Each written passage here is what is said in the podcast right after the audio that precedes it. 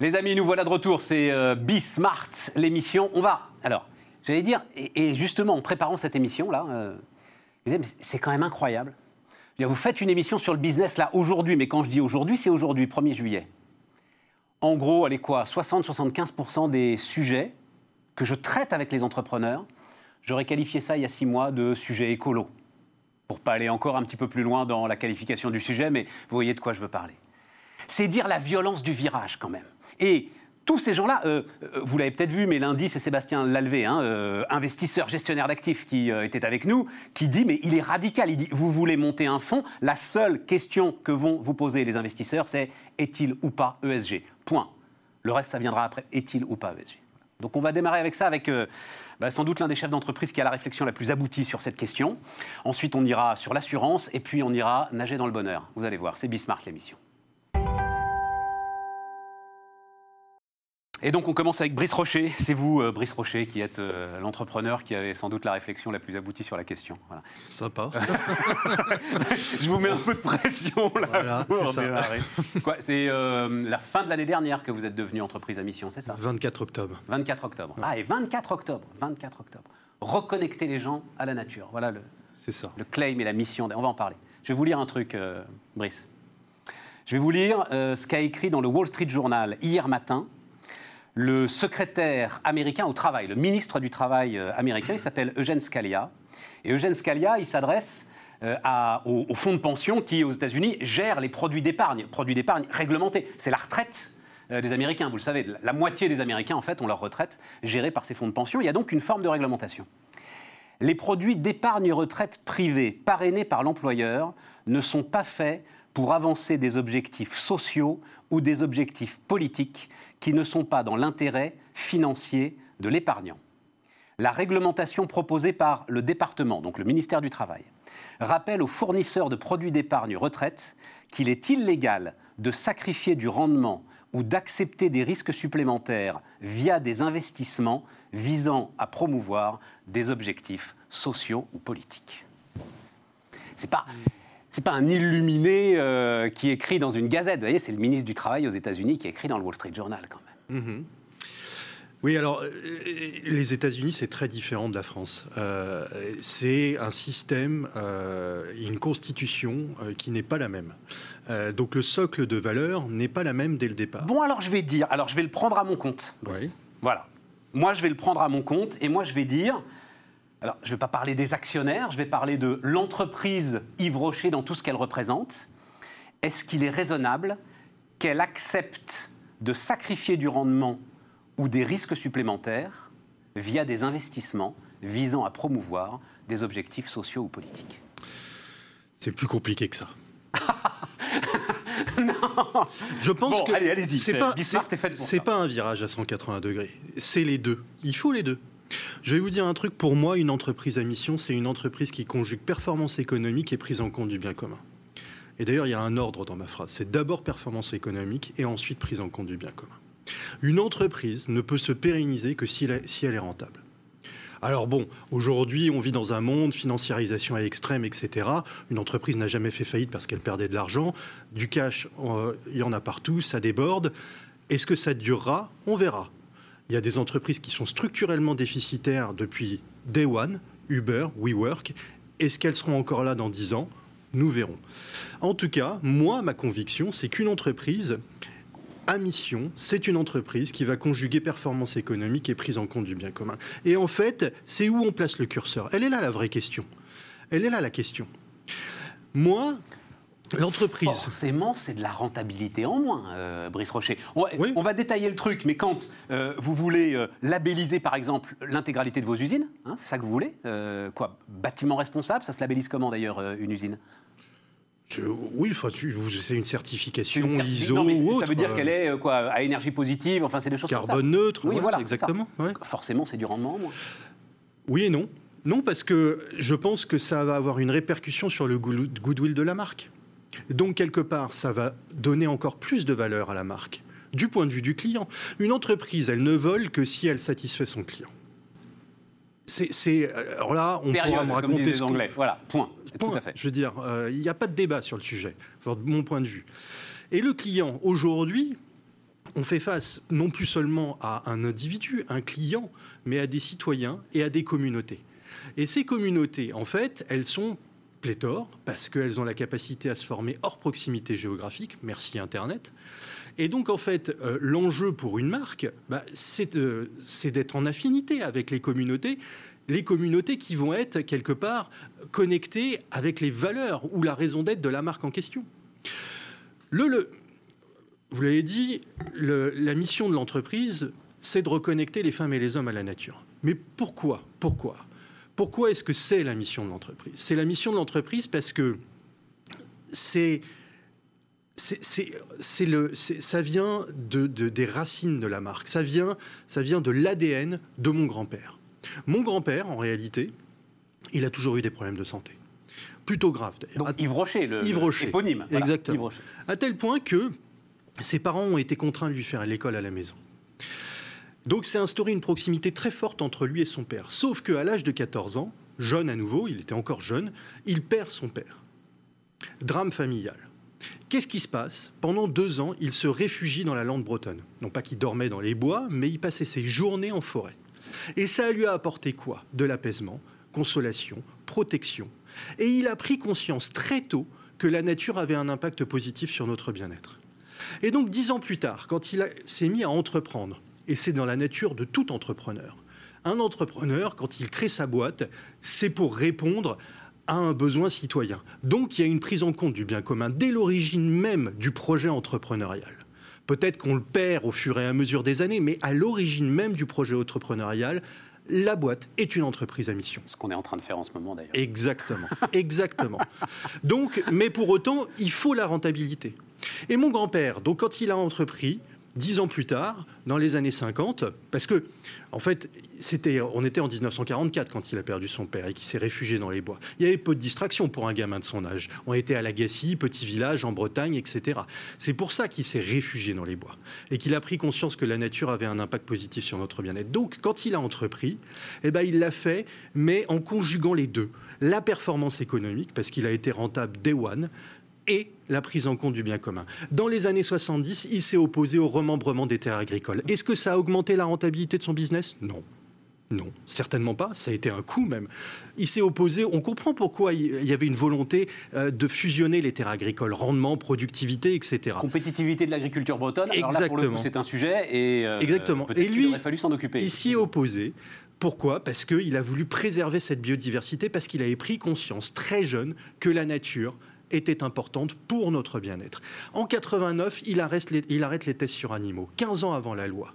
En 97, il décide de certifier tous les champs qu'il a agriculture biologique. En 2006, on arrête les sacs plastiques en magasin. Ces quatre exemples que je viens de donner, est-ce que ça a augmenté la profitabilité du business? Non. Est-ce que ça légitime la marque aujourd'hui vis-à-vis de ses communautés? Oui. Est-ce que ça augmente sa valeur? Oui. Donc, c'est. Ce que vous me donnez là, Brice, c'est passionnant, mais c'est charté, c'est-à-dire. Vous prenez des exemples, mais c'est quoi? C'est Brice Rocher maintenant, puisque maintenant c'est Brice Rocher qui se lève le matin, qui dit tiens, on va faire ça? Parce que vous me dites les sacs plastiques, ça aurait pu être autre chose, j'en sais rien, moi je ne connais pas vos produits, mais ça aurait pu être d'autres choix. Donc pourquoi on fait ce choix-là plutôt que cet autre choix-là? C'est parce que c'est faisable, c'est parce qu'on s'est rendu compte que c'était possible, c'est des coups d'opportunité, quoi, en fait. C'est la capacité à faire, est-on capable d'améliorer les choses? Et en fait, de tout temps, c'est ce qu'on a fait. Hein. Depuis le début de l'ère industrielle, on n'a fait qu'améliorer les choses. Alors, on vient puiser dans les ressources naturelles, et donc il y a un vrai défi. Ça ne veut pas dire qu'on ne sera pas capable de le résoudre dans les 50 prochaines années. Il va y avoir d'autres alternatives. Mais en attendant, si on regarde chacun nos propres business, et eh ben oui, il est fondamental de regarder là où on a un impact, d'essayer de mesurer comment on peut le réduire cet impact pour donner de la valeur à sa boîte, et aussi parce que ça fait partie euh, de la mission de la boîte. Ce qui est important pour une entreprise à mission, de mon point de vue, c'est de choisir son combat. Il y a trop de boîtes aujourd'hui qui sont sur tous les combats. Et être sur tous les combats, ça c'est un danger parce que c'est renoncer à la performance économique. Et renoncer à la performance économique, c'est ne pas pérenniser sa société et mettre en danger le social. Et donc vous, le combat, c'est protection de la biodiversité et de l'écosystème C'est reconnecter les femmes et les hommes à la nature. en reconnectant les femmes Moi, c'est ce que j'aime pas avec ces, ces, définitions de mission ou de raison d'être c'est que c'est des phrases passe-partout, forcément passe-partout. Ça veut dire quoi, reconnecter les hommes Reconnecter les femmes et les hommes à la nature, c'est planter des arbres on plante des... Pourquoi est-ce qu'on plante des arbres? Pour réduire nos émissions de gaz à effet de serre Pour compenser nos émissions de gaz à effet de serre? Non. Non. On a commencé à planter des arbres en 2006. Et aujourd'hui, on va célébrer 100 millions d'arbres plantés. Mais quand on plante des arbres, on le fait avec nos communautés, on le fait avec nos collaborateurs, avec nos clientes, avec nos partenaires, franchisés, nos fournisseurs, les ONG, les agriculteurs. Et quand on le fait, quand Ma on fille fait qui avec utilise du Yves Rocher, ça la reconnecte pas à la nature que vous plantiez des arbres, euh, Brice Alors, demain, ça la reconnectera à la nature. De plus en plus, de plus en plus, on va aller vers ça. On a formalisé cette mission et on va aller de plus en plus vers comment est-ce que là, on a lancé une étude très concrètement euh, pour avoir une photo en disant on va regarder l'ensemble des touchpoints de la marque et on va se, et on va regarder un peu si ça reconnecte ou pas à la nature. Qu'est-ce que vous appelez touchpoint C'est-à-dire le, mix marketing. le mix, oui, voilà, c'est ça. Je veux dire, j'envoie une carte L'ensemble postale, des gens à qui le vous produit. Est-ce que, est que ça donne l'impression qu'on qu'on se reconnecte ou pas? Ou est-ce que c'est contre-productif au regard de la mission qu'on s'est qu'on s'est objectivée? Et en fonction de ça, on va travailler dans ce sens-là. Mais en attendant, on a défini un combat spécifique. Parce que, par exemple, moi j'ai été euh, souvent interpellé, parce qu'il y a beaucoup d'amalgames hein, sur le sujet d'entreprise à mission. J'ai été un peu interpellé euh, par euh, la LICRA ou les LICRA Qu'est-ce qu'ils vous reprochent Bah, la LICRA parce que non, on me reproche rien. Mais justement, Ah, venez- ils voudraient que mais oui, je suis leur une entreprise à mission. Ah oui. Une entreprise à mission. Donc vous devez Ou alors être égalité l'éponge de tous les combats, quoi. Eh ben c'est ce que je dis, je dis non. Une entreprise à mission, c'est d'abord définir son combat et se consacrer sur son combat. Et il doit y avoir une forme de constance dans le temps. Si on, va célébrer 100 millions d'arbres plantés cette année, c'est parce qu'on a commencé en 2006 et qu'on a continué. Et ça fait 15 ans qu'on plante. Bon, d'ailleurs, en fait, dans la famille, on plante à chaque naissance. J'ai mon arbre, mes enfants ont leurs arbres, etc. Mais, voilà, on est dans ce combat-là et on s'y tient. Et on s'y tient. Et ça, ça donne du sens et ça légitime le propos. Être de tous les combats, c'est décrédibiliser l'entreprise, de mon point de vue, vis-à-vis des communautés, et probablement mettre en péril la pérennité de sa boîte. Une boîte ne peut pas être de tous les combats, sinon elle sacrifie trop sa performance économique. Donc en fait, il faut trouver le bon curseur. Et le, curseur, il est chiffré, c'est-à-dire, je ne sais pas quel est euh, aujourd'hui, je ne sais pas, par exemple, votre EBITDA, etc. Mais euh, en gros, c'est j'ai toujours un objectif d'EBITDA, c'est ça la priorité. Et si j'arrive à monter au-dessus, à ce moment-là, je vois ce que je peux euh, Accélérer. et ce que je peux investir. Est-ce que je peux accélérer. Exactement. D'accord. Exactement. Il Eh oui, faut un minimum ça, c'est de très clair. rentabilité. Ouais, il faut un minimum de rentabilité. C'est plus qu'un minimum de rentabilité. C'est-à-dire que vous avez euh, voilà, un objectif clair et c'est d'abord ça. Mais bien sûr, Ouais. je- je- trop souvent on est venu me dire, mais de toute façon, à partir ça, du moment con- où tu es entreprise à mission, la rentabilité va couler de source. Il n'en est rien. Il n'en est Ah rien. bah oui, moi je pense même que c'est le contraire. c'est il n'en est c'est rien. la meilleure façon de la perdre. C'est d'abord la performance économique et ensuite la prise en compte du bien commun. Et dans la définition de cette entreprise à mission, hein, on le rappelle, issue de la loi Pacte, euh, tout, ça est, hum, tout ça est à peu près clair ou euh, ça reste quelque chose d'assez vague euh, Globalement, vous inscrivez ça dans vos statuts et vous en faites ce que vous voulez? Alors non, c'est- la loi Pacte, c'est un cadre qui dit vous devez déterminer votre raison d'être. Après, la raison d'être, elle oui, mais vous, ça va plus loin. Entreprise à mission, ça va plus loin. que Oui, ça va plus loin. C'est inscrit dans vos statuts, vraiment. Ah oui, oui, oui, c'est Voilà. inscrit dans les statuts. Mais, mais, mais la, première, la première étape, c'est de déterminer sa raison d'être. Et j'ai vu trop d'entreprises qui ont déterminé leur raison d'être. Et très sincèrement, vous prenez l'entreprise en question, euh, Bismart, qui détermine sa raison d'être. Si elle est trop générique Porter et que le combat des entrepreneurs. moi, le- ça le- vous va comme raison d'être? Porter le combat non, des entrepreneurs. c'est top, c'est top. Mais Voilà. ce, que, ce que je dis, ce que je dis, euh, ce que je dis aux gens, c'est votre raison d'être. Une fois que vous l'avez formalisée, vous l'écrivez sur le papier en tête de vos principales concurrents. Si rien ne choque, alors soit vous redéfinissez à nouveau votre raison d'être, ou alors vous fusionnez avec ce concurrent en question. Ah, c'est bien ça. Elle doit être spécifique à votre boîte, cette raison d'être. Sinon, sinon, bah, avec votre principal concurrent. parce que votre conviction, et c'est moi pour moi c'est une phrase très forte hein, euh, que vous avez prononcée, euh, je le dis sans flagornerie, c'est une, c'est une phrase euh, euh, fondatrice de ma réflexion. Voilà, c'est je m'adresse à des citoyens et non plus à des consommateurs. Exactement. Donc à un moment, c'est ce qui va être le socle de votre entreprise. Vous avez aucun doute là-dessus. Voilà. Et- et- et la légitimité d'une entreprise, La quelle légitimité, qu'elle soit, voilà, la légitimité c'est de répondre aux attentes du conso. Et si vous raisonnez pas comme ça, bah, je pense qu'il vaut mieux faire autre chose parce que l'entreprise ne va pas se pérenniser dans le temps. Premier groupe, euh, vous êtes dans, euh, c'était écrit, ça doit être écrit quelque part, j'ai oublié, euh, plus de 100 pays, hein, euh, Brice. Oui, une centaine de pays, oui, tout à fait. C'est quelque chose qui est compris mondialement? Il nous reste une minute. C'est, c'est- Ouais, ouais. Ce que vous dites là, c'est un mouvement mondial sur l'ensemble de vos, de vos marchés? Plus ou moins, Plus mais ou moins c'est un mouvement. On y va, on y va, il n'y a pas de débat, c'est un mouvement. Bon. On y va. C'est Bicorp aux États-Unis, Loi Pacte en France, Societa Benefita en Italie, Community Interest Companies au UK. On y va. Merci. Et je voulais qu'on parle de l'organisation, parce que j'aime bien parler des organisations face au choc quand même, mais euh, bah, vous reviendrez. hein, et Bah, puis je on parlera, à la rentrée, on reparlera de l'organisation euh, face au choc et l'organisation dans la reprise.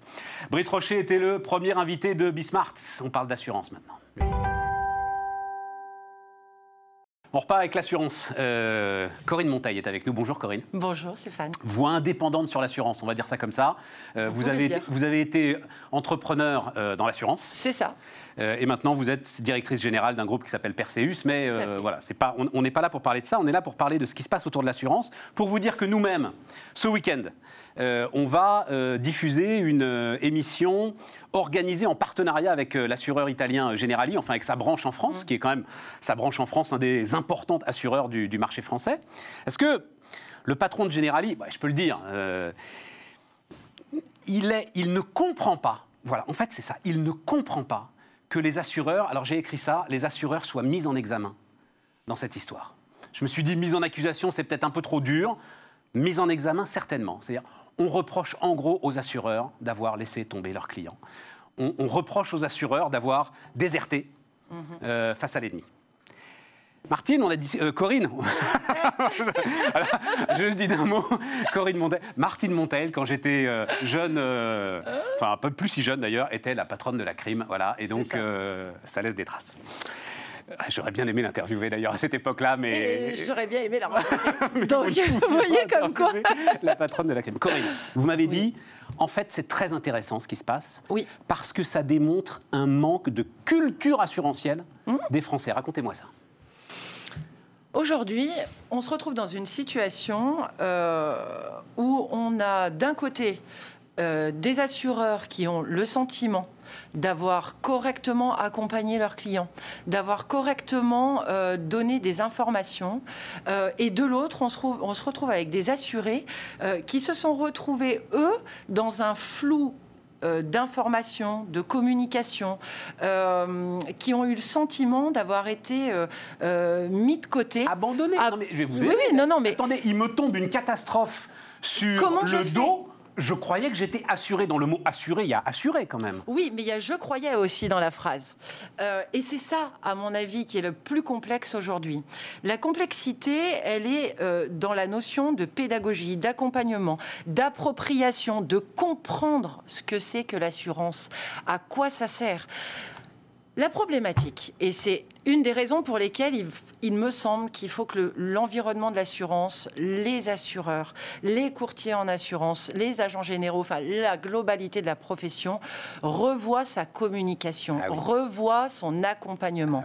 Mais que d'un autre côté, les assurés, les bénéficiaires, les adhérents s'intéressent aussi. Nous ne sommes pas un produit de consommation courante.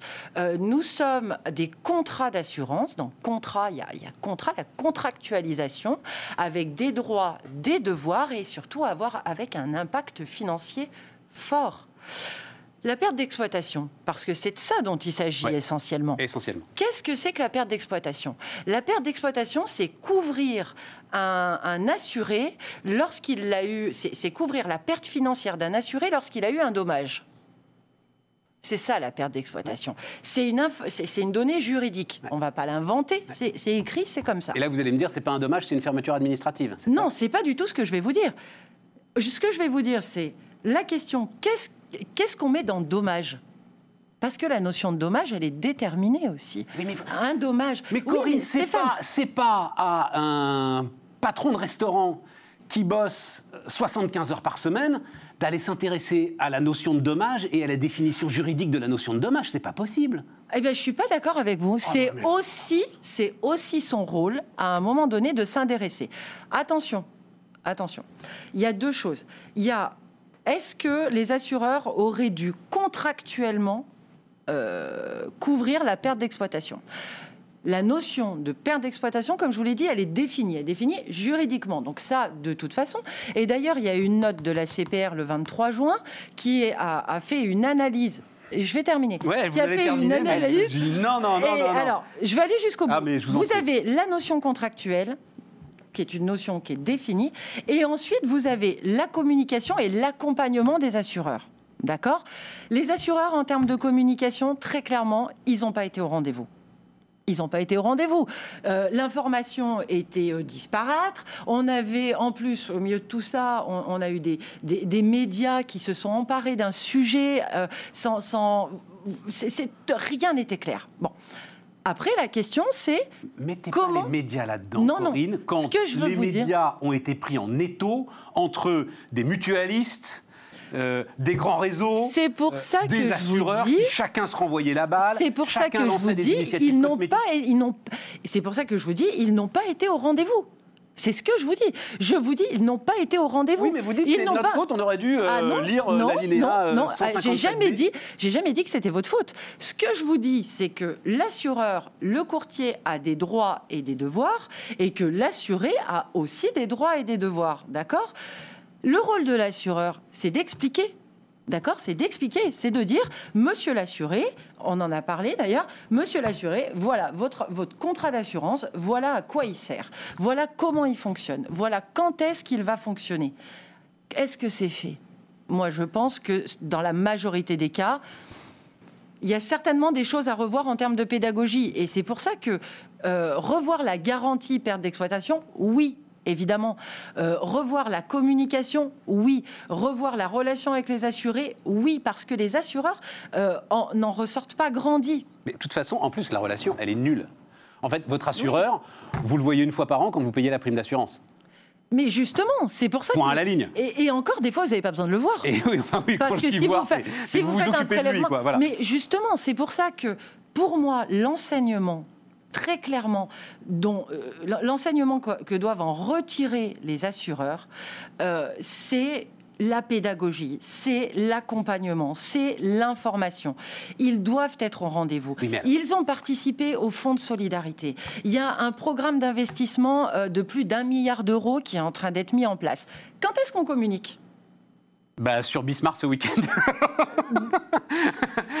en partie. Non, c'est vrai. je dois vous avouer, Dieu sait que je suis le sujet avec euh, beaucoup d'intérêt. Mais bien sûr. Euh, je n'avais pas ces chiffres en tête, les chiffres euh, qui sont donc de 1,5 milliard et demi à peu près ça. décaissés, mais réellement décaissés par les groupes d'assurance durant cette crise, et effectivement de 2 milliards de engagement, soutien, investissement, mais c'est pas du c'est pas du vrai décaissement. Voilà, c'est un peu ça l'histoire. En, en attendant, ça fait partie du, du, de, de, la nécessité économique et de la. Oui, mais mm. ce que peut ressentir quand même le, le client, ce que peut ressentir l'assuré.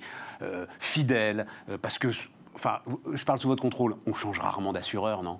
De plus en plus. Ah, de plus en plus? Oui, euh, là où il y a peut-être une dizaine d'années, la, moyenne de la relation assurantielle, c'était vous restiez chez votre assureur entre 7 et 15 ans en fonction de tout un tas de paramètres. Aujourd'hui, le, le, changement est beaucoup plus régulier si effectivement l'assureur ne joue pas son rôle. Mais enfin, on se dit, non, mais là où je voulais en venir, c'est il nous arrive un truc de dingue mm. et les gars lisent la lettre des contrats.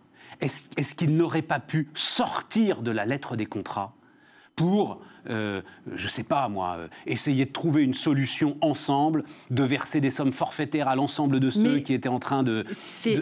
Je suis d'accord. je suis d'accord. C'est pour ça que je vous dis, Stéphane, que euh, les assureurs n'ont, pour moi, en termes de communication, en termes de de cohésion, d'harmonisation. Euh, il y avait quelque chose à faire. Il y avait euh, un accompagnement et puis surtout en termes de, crédibilité, en termes d'accompagnement, en termes... J'insiste beaucoup sur la pédagogie. Alors après, vous m'avez dit un, truc qui est très vrai aussi, une fois que... Ah, je vous remercie. non, non, non. C'est de toute façon, mais de toute façon Stéphane, l'assuré n'est jamais content. De toute façon, que vous soyez sous-assuré ou surassuré, il y a cette fameuse histoire des remontées mécaniques, là où vous payez mm. une assurance alors que vous en avez déjà une avec votre carte bancaire. Enfin, vous voyez, toutes ces histoires qui tournent comme ça. Les mini-assurances euh, qu'on a absolument mm. partout et qui, quand on les agrège, parfois euh, représentent des sommes importantes. De toute façon, votre conviction, c'est que l'assuré n'est jamais content. Il pense toujours qu'il paye trop. Alors, c'est pour moi, il est, c'est pas qu'il est jamais content, c'est qu'il ne comprend pas à quoi toutes les garanties vont servir. Encore une fois, euh, la pédagogie, la compréhension. Je vous dis, je vous dis, Stéphane, vous avez des indemnités journalières. vous avez un capital d'essai dans votre carte bancaire, dans votre contrat, euh, euh, dans votre contrat auto. Vous avez un accident corporel du conducteur. Dans l'ouverture du compte bancaire. Dans l'ouverture du compte bancaire. pour cette entreprise. Qu'est-ce que vous allez me dire? Vous allez me dire, bah, je sais pas à quoi ça sert. Je comprends pas. C'est tout à fait. Vous voyez Et donc je l'ai résilié. Et du coup, eh oui, et du coup, vous avez fait votre lettre de résiliation. Ah bah oui, oui. Mais le rôle, encore une fois, le rôle de l'assureur, le rôle du courtier, c'est de s'asseoir à côté de son client ou son assuré, de son bénéficiaire, et de lui dire, viens, assieds-toi à côté de moi, je vais t'expliquer. Les, agents généraux qui vont nous regarder là, ils- vont dire mais, mais, Corinne, enfin, euh, c'est ce que je fais moi, c'est ce que je fais tous les jours, je vais voir mes clients, c'est mon boulot, etc. Non, ils ne Mais- font pas assez? Pour moi, euh, ils le font pas assez dans le sens où effectivement, il y a, il y a un vrai travail pour le coup qui a été fait pendant la période du confinement, où euh, les assureurs, les agents généraux, euh, les courtiers ont pris leur téléphone et ont appelé leurs clients. Et ça, vraiment, il faut le dire, Ouais. parce que euh, parce que c'est- la réalité. La réalité, c'est que ils ont eu cette démarche-là. Ils ont eu cette démarche de prendre le téléphone, d'envoyer des mails, de, de, de contacter les gens. qui a été Bon. très dur pour eux parce qu'en plus ils n'avaient pas les réponses.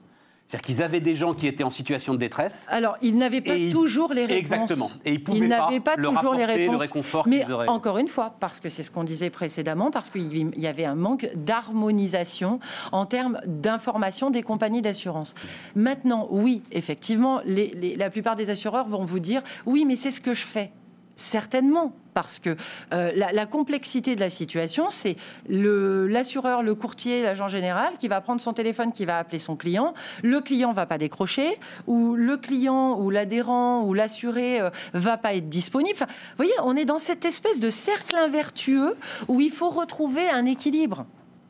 Tout à l'heure, vous disiez, euh, je, je ne parle pas euh, à des clients, je parle à des citoyens. C'est Brice Rocher qui disait ça. Voilà, mais Formidable. euh, et, et- et je, je me faisais la réflexion en me disant, mais arrêtons de parler de clients.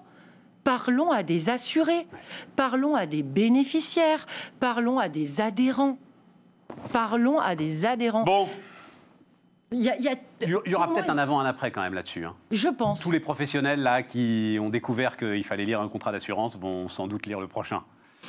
je crois. Mais, je crois. mais en Je- même temps, et- ils et- devaient le faire. Oui, et en même temps, euh, enfin, personne ne peut prévoir l'imprévisible. Enfin, c'est ça, le, le- le sujet. C'est le principe de l'assurance. Euh, c'est le principe de. Ah oui, mais c'est ça que j'avais en tête aussi, c'est-à-dire ce métier d'actuaire.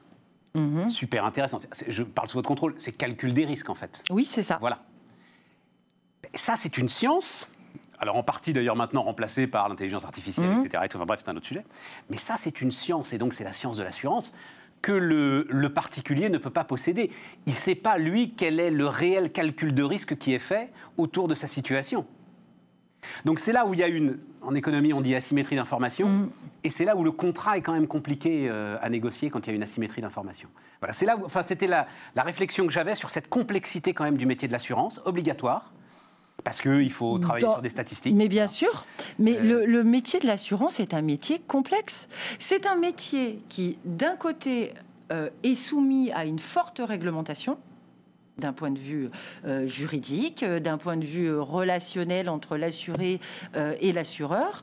Euh, et puis d'un autre côté, c'est un métier de contact, c'est un métier de, de pédagogie. Vous, vous n'allez pas apporter le même degré d'information ou le même, pas le même degré, mais le- vous, vous n'allez pas accompagner l'information de la même manière avec un, professionnel quel qu'il soit ou avec monsieur, Avec monsieur madame, un particulier, euh, particulier. euh, Ou un euh, gars qui qui, tient son bar et qui... euh, qui ne- parce façon- qu'il n'y a pas les mêmes risques. Bon, Corinne, euh, j'étais ravi. Et donc, euh, cette émission spéciale euh, sur, euh, sur Bismart, hein, ce sera ce week-end, en partenariat avec Generali. Et on ira justement euh, au fond de tous ces sujets et au fond de toutes ces questions. On repart, on repart avec, euh, avec l'innovation. Mais, mais, mais avant euh, l'innovation, je vais me permettre, parce que Emmanuel, Bonjour.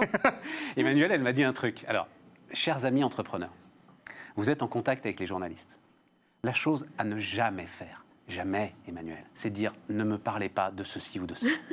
Évidemment, il va parler Parce que c'est la première question qui vous posera, vous Bien comprenez voilà. Et Emmanuel, elle ne veut pas qu'on parle de son chiffre d'affaires. Ok, on n'en parlera pas, je respecte, moi, les entrepreneurs. C'était juste pour moi. Pourquoi, pourquoi vous voulez pas qu'on parle de votre chiffre d'affaires? Parce que vous vous êtes lancé depuis combien de temps, euh, Emmanuel? Depuis 2012. 2012. Et vous trouvez qu'il n'est pas assez élevé, votre chiffre d'affaires? Enfin bref, euh, voilà. Je sais pas que s'il pas assez élevé. Ça pourrait être plus dynamique, etc. Et tout. Bon, on va en parler. Mais d'abord, euh, on va parler de ça parce que voilà. Donc c'est nager dans le bonheur, c'est votre, Oui. euh, C'est notre claim. c'est votre claim, voilà, c'est votre baseline. Et donc ce sont des maillots de bain absolument magnifiques. Merci. Le, le tissu est Somptueux. extraordinaire, somptueux. Oui, somptueux. Il vient d'où ce tissu? Alors, j'achète exclusivement mes tissus en France et en Italie. Exclusive. Et où est-ce que le, le- le maillot de bain il est monté? En Italie En Italie. En Italie. En Voilà, Italie, dans, une petite, dans un petit atelier. C'est-à-dire que le, le dirigeant de cet atelier, euh, je vous pouvez le comparer à Gepetto. C'est vrai Oui, c'est ça. Vraiment, on est chez Gepetto. Euh, On est chez Gepetto. Mm. Mais oui, mais vous comprenez. Alors, ça fait, c'est un des trucs. Ça freine forcément votre croissance, cette espèce d'amour de l'atelier de Gepetto. c'est-à-dire que si vous commencez à me faire effectivement le, le- le parallèle entre le chiffre d'affaires et le nombre d'années où je, j'ai- en fait, j'ai. Je vais vous faire le tout- truc de consultant, vous Non, voyez, oui, non, le j'ai truc fait, euh, j'ai fait EY. euh, l'appartement témoin. En fait, je, je vou- je voulais sortir un produit parfait. J'ai été trop parfaite. Voilà. Je suis un peu, je suis de la même génération que vous. Moi, on m'a appris à travailler bien, de- de- vraiment à m'appliquer et à sortir quelque chose ou à offrir quelque chose quand c'est parfait. Et voilà, ça m'a pris tout ce temps. Aujourd'hui, ils sont parfaits. Ils existent depuis 2014, les maillots. Ils ont conquis, ils ont conquis de très très belles, de très belles places. Aujourd'hui, euh, on est prêt. On a construit en quelques années la première étage d'une fusée. Voilà. Mais c'est une belle fusée. il en reste deux, le moteur. euh, Oui. Il reste des trucs à faire. Oui, quoi. mais je, je suis confrontée à un marché qui est, qui est- qui est tenu par deux mastodontes, on va Ouais. dire même trois Ouais. Arena, Speedo, Decathlon. Ouais. Parce que moi, je fais du maillot de bain, vous voyez, vous le constatez, plutôt sportif. Euh, en face de moi, j'ai des monstres. Donc, euh, je. Oui, mais je comme vous le dites vous-même, il y y a une place pour ça. Moi, je Oui, touche, je touche votre, votre. Mais je le veux. Voilà, C'est extraordinaire. voilà, c'est le, le but. Je voulais ça. Ouais, c'est ça. Et, j'ai- et en fait, moi, Et la- ça, c'est des années de travail. c'est des années de boulot. Il fallait des années de boulot et aucune concession. J'aurais pu aller acheter des tissus, Dieu sait où, les faire fabriquer encore moins, je, à, à des- des- à l'autre bout de la terre. Non, Et non, donc, racontez-moi pourquoi il y a cette fermeture éclair, Ouais. dont vous dites vous-même d'ailleurs hein, Ouais, je suis une mateuse. qu'elle est sexy. Elle est sexy, ouais, parce qu'en fait, je regarde toujours les, les sportifs, plus les sportifs que les sportives. et je sais pas pourquoi j'ai cette attirance. Et un jour, j'ai j'ai traversé les États-Unis en bagnole et je me suis retrouvée sur une plage de San Diego. Et, tout à coup, j'ai vu euh, Les surfeurs. des surfeurs, mais- et les mecs avec les cheveux délavés. Enfin, c'était vraiment, j'étais dans un film. Et, et quand ils sont sortis devant moi, négligemment, ils ont fait ce geste et ils déroulaient leur combinaison. Et moi, j'étais là, je dis, mais c'est pas possible, c'est un, c'est un, c'est, c'est- un crime. Ah non, au contraire, c'est C'était ma- sublime. c'était sublime. Dit, je, veux la- je veux Et faire j'ai la même chose. et j'ai dit, si un jour j'ai un maillot pour moi, parce que moi je suis nageuse depuis 50 ans, et puis les maillots ne me plaisaient pas, et je me dis, si un jour j'ai j'étais pas du tout dans l'optique de faire euh, Cardo, c'était il y a 20 ans, plus de 20 ans. Et je dis, mais moi je voudrais un maillot comme ça. Et le jour où j'ai créé Cardo, en créant des bonnets de bain, C'était les bonnets de bain, les premiers produits. Ouais. Ah oui, oui. Au début, en fait, je, je- j'ai- donc depuis 50 ans, je, je trempe dans toutes les piscines qui se trouvent sur mon passage. Et depuis 50 ans, je me dis, mais c'est quoi ces bonnets de bain affreux euh, Ça m'arrache les cheveux. Bon, maintenant, j'en ai plus, mais j'avais des cheveux très longs, très épais. Ouais, ça arrache les cheveux, Ça les bonnets arrache de les bain. cheveux, ça Ouais, fait que, mal. euh, ouais, Ça fait mal tout. Ça fait mal avant, pendant et après. Et donc, euh, et, et donc je m'étais dit, pendant des années, je m'étais dit, bah, je, vais, je fais comme tout le monde, j'attends sûrement qu'un, je sais pas, Marc Jacobs, Jean- Jean-Paul Gaultier, quelqu'un va se pencher sur, ce mal-aimé. Ouais, ouais, ouais. Et ça n'est jamais arrivé. Et donc, à la faveur d'une période sans boulot, d'abord j'avais presque 50 ans, je gagnais bien ma vie, euh, j'étais une femme, donc je me suis dit, Hum, ils vont pas se battre pour venir me chercher, je vais faire, je vais révolutionner les piscines et je vais faire un bonnet de bain que tout le monde va s'arracher dans le monde. D'ailleurs, on dira plus t'as ton bonnet de bain, on dira t'as ton, cardo. Oh, yes Voilà. Et, et tout le monde m'a dit, tous mes potes m'ont dit, mais allez, ça va, allez, va chercher du boulot, arrête avec tes bonnets de bain, tout le monde s'en fout. Arena Speedo, ils vont te bouffer. Et je n'ai goûté personne. Et il faut surtout écouter personne. J'ai l'impression quand on veut, on a quelque Ah, chose au sauf fond. que je- je- il se trouve que moi aussi je fréquente les piscines. J'ai entendu personne dire euh, Monsieur, vous n'avez pas votre cardo, euh, vous ne pouvez pas Vous nager. fréquentez pas les bonnes piscines. Je fréquente pas les- Vous n'allez pas dans les bonnes piscines. Mais en fait, ça a été, ça a l'air tout bête. hein, c'est ce petit bonnet de bain qui fait 50 grammes et qui est une, une toute petite chose, euh, de rien du tout. C'est une bombe de technologie qui m'a, ça m'a pris trois ans de recherche et développement et tous mes sous pour arriver à faire cette petite merveille qui, d'ailleurs, vous allez l'essayer, vous allez me faire un grand plaisir. Je vais me venger, Stéphane. Enfilez-le, le logo, si le logo de derrière. Comme ça, Non, le non, logo pas comme- derrière Non, pas comme les Jones. hein, Voilà, le logo derrière. Vous le mettez devant. Il est derrière là le logo. Non, il est devant. Il est devant là Ouais. Donc, Vous je mets. un ancien nageur. Hein, Voilà. ouais. Voilà. Et alors, c'est beaucoup plus joli qu'un bonnet. Et c'est vrai que ça n'arrache pas les cheveux. Ah non, ça n'arrache pas cheveux. Alors, il est déperlant. On a Bon. mis de la magie dans ce tissu. Sérieusement, euh, Emmanuel, faut que quel- quelqu'un calcule. J'en sais rien. Mmh. Et alors, ben, c'est d'ailleurs. Alors, au, au départ, je vais raconter aussi. C'est même pas vous qui à un moment dites j'ai ce truc extraordinaire. Mm. Il faut que j'essaye d'aller le vendre dans deux trois médias et de raconter mon histoire. Non, c'est votre fille qui le fait. C'est votre fille qui me contacte. Voilà. Donc euh, moi j'adore l'histoire, c'est formidable. Ouais, nous sommes les... Elle travaille avec moi depuis six ans. Nous Mais- sommes les nouvelles Riquiel. Oui, non mais, alors, mais oui, mais le dire c'est rien. Ouais. Faut le faire. Il faut... Oui. Et ma conviction comme ça, vous écoutez, et, mais c'est un appel qu'on lance, et je pense qu'on lance ensemble Oui. euh, à la communauté Bismart, c'est que s'il y a quelqu'un qui a envie de s'occuper du développement de cette boîte, euh, il y a Ah tout bah, pour. si vous me dites euh, quelle est votre, votre liste au Père Noël, je sais répondre. Euh, c'est soit j'ai un investisseur nageur euh, Pas un investisseur, un DG. ou un DG ou, Ou une, enfin, une oui, directrice oui, générale, mais- quelqu'un qui partage cette passion aussi. Mais et qui est- quelqu'un qui, qui, qui, qui- qui Oui, et qui est, construit de la croissance, un obsédé de la croissance. et, oui, qui est un million Et vous irez le euh, challenger, vous Ouais. direz ah mais non on peut pas faire ça et Gepetto qu'est-ce qui devient machin enfin voilà mais, mais c'est ça Ah, mais pour que Gepetto, je, je mourrais avec Gepetto.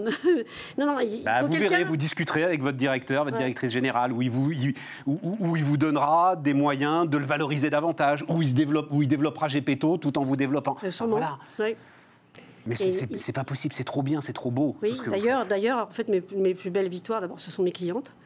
Euh, Dont une grande championne de natation synchronisée. alors, elle, c'est pas une cliente, elle je, je l'ai habillée pour les championnats du monde de Kazan, Virginie de Dieu, qui est triple championne du monde. Euh, mais euh, j'ai des, des centaines et des milliers de clientes qui sont mes plus fidèles supportrices et qui, c'est grâce à elles qui, tous les jours, me font des, des témoignages qui me- qui m'émeuvent parce que j'ai une relation tellement intime avec les femmes. Je crois que le, le vêtement le plus difficile à acheter pour une femme, C'est le maillot de bain. c'est le maillot de bain. Ah yes. Et c'est pas le maillot de bain qu'on met sur la plage, parce que le maillot de bain sur la vous plage. dites pour les femmes, euh, pour les hommes aussi. hein, je vous- Ouais, mais enfin bon, vous allez, ouais, on vous pardonne beaucoup plus de choses. Oui.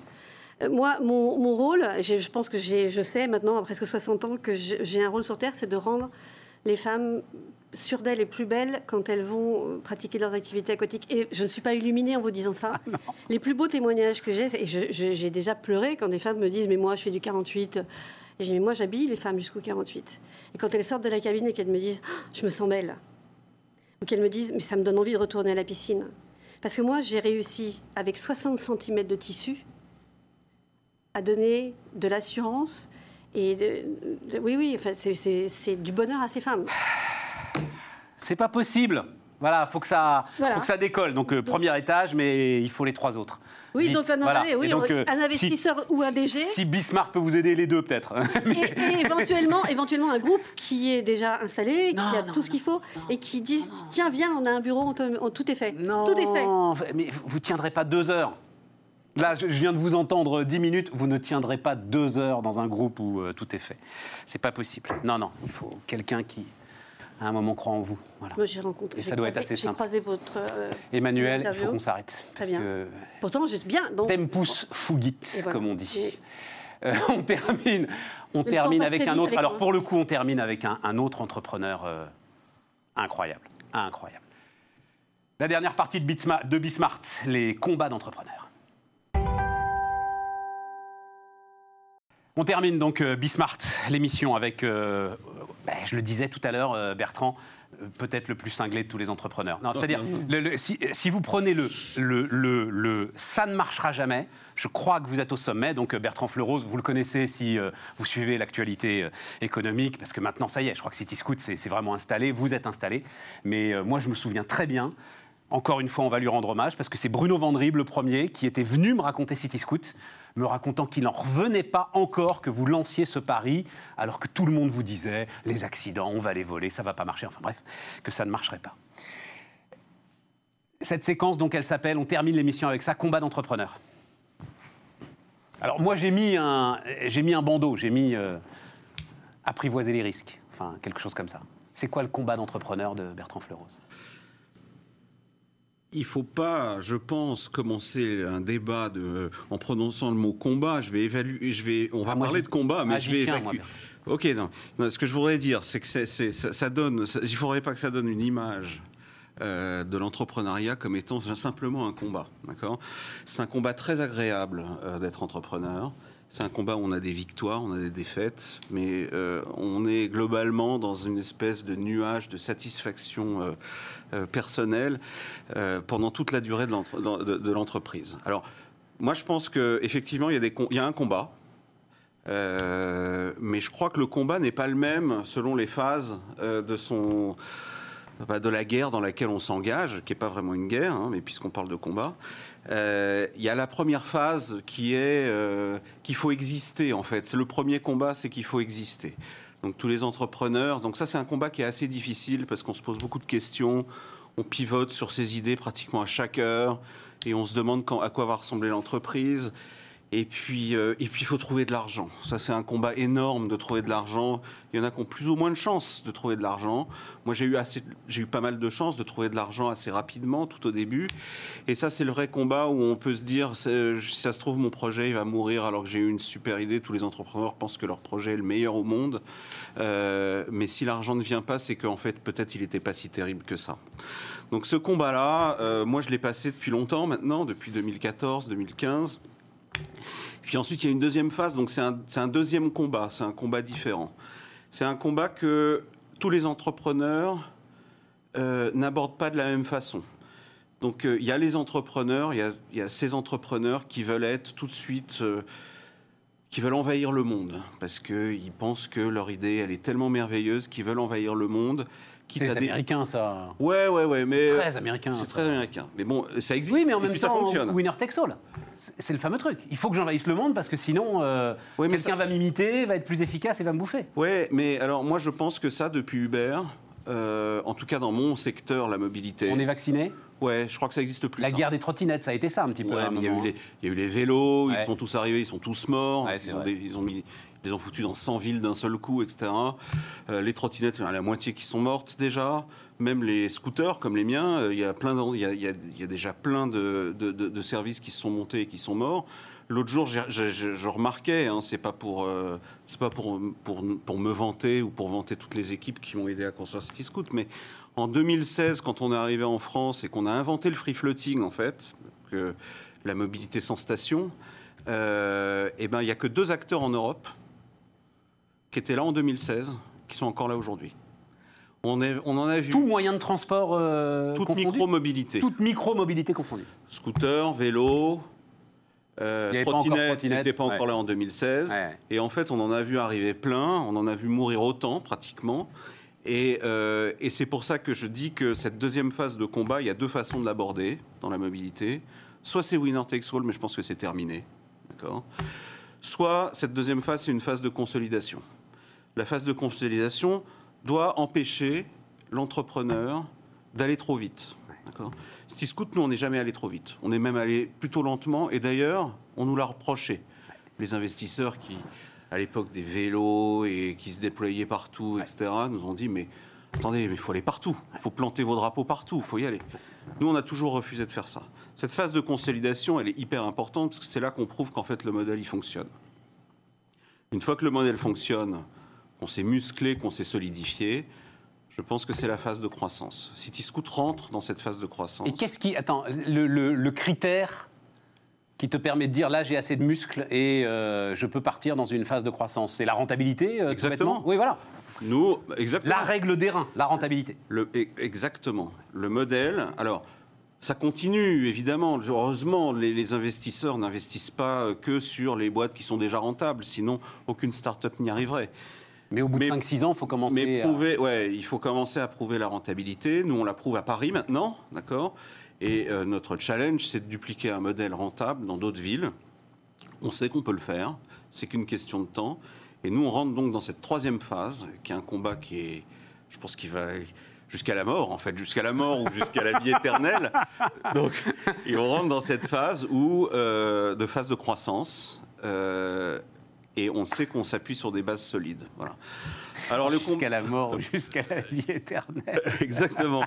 Donc, euh, donc voilà. Donc le combat. Alors il y a- ça c'est le combat euh, un petit peu philosophique, si tu veux. Et puis il y a les combats de tous les jours. hein. Mais vous êtes l'homme d'une seule femme. Il n'y aura pas d'autre entreprise que City Scoot.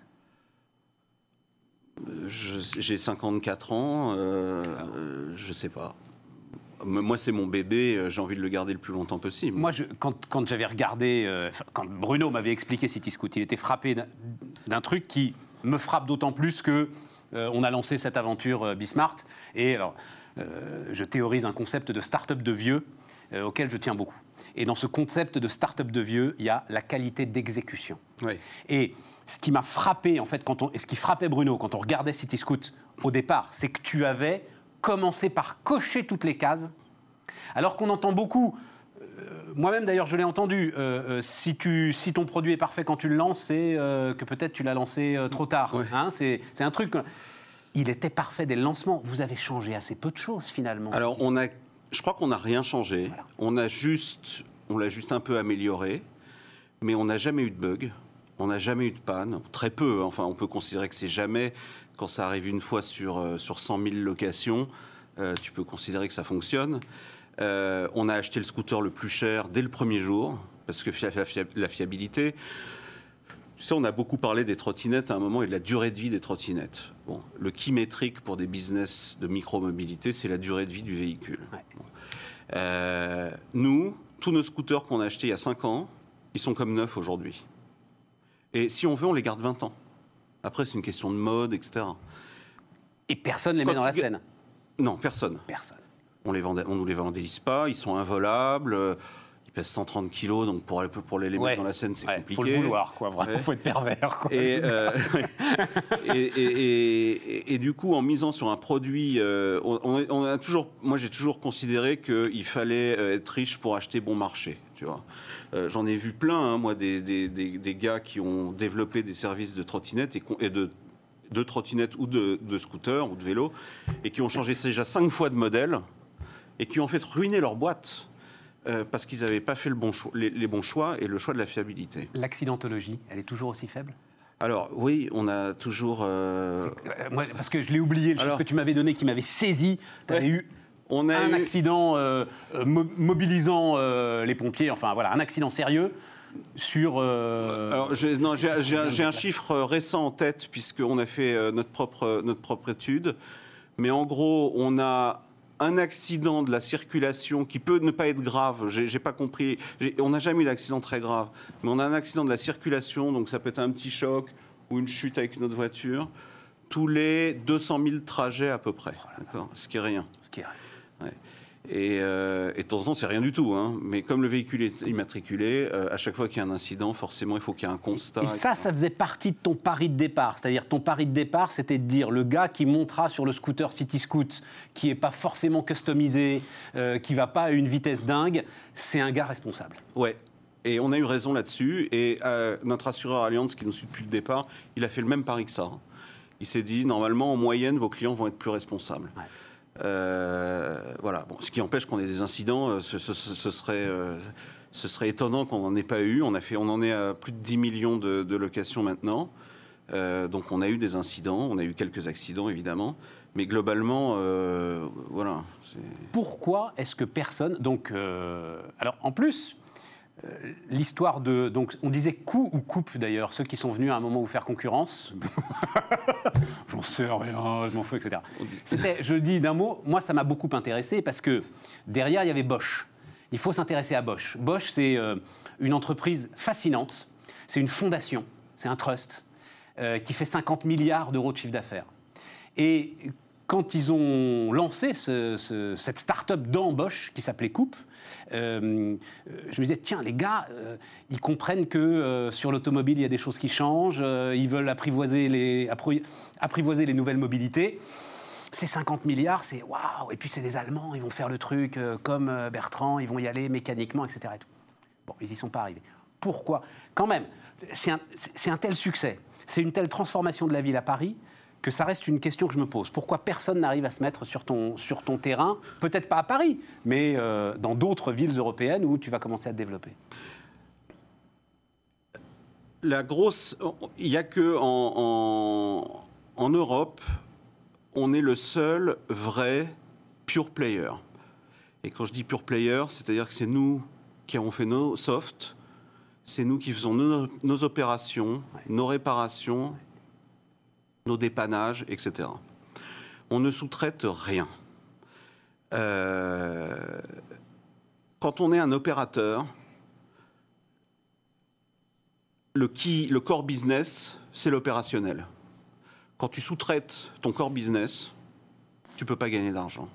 Pourquoi? Parce que, et c'est ce que Coupe fait, et c'est ce que a fait, et c'est ce que plein d'autres opérateurs font.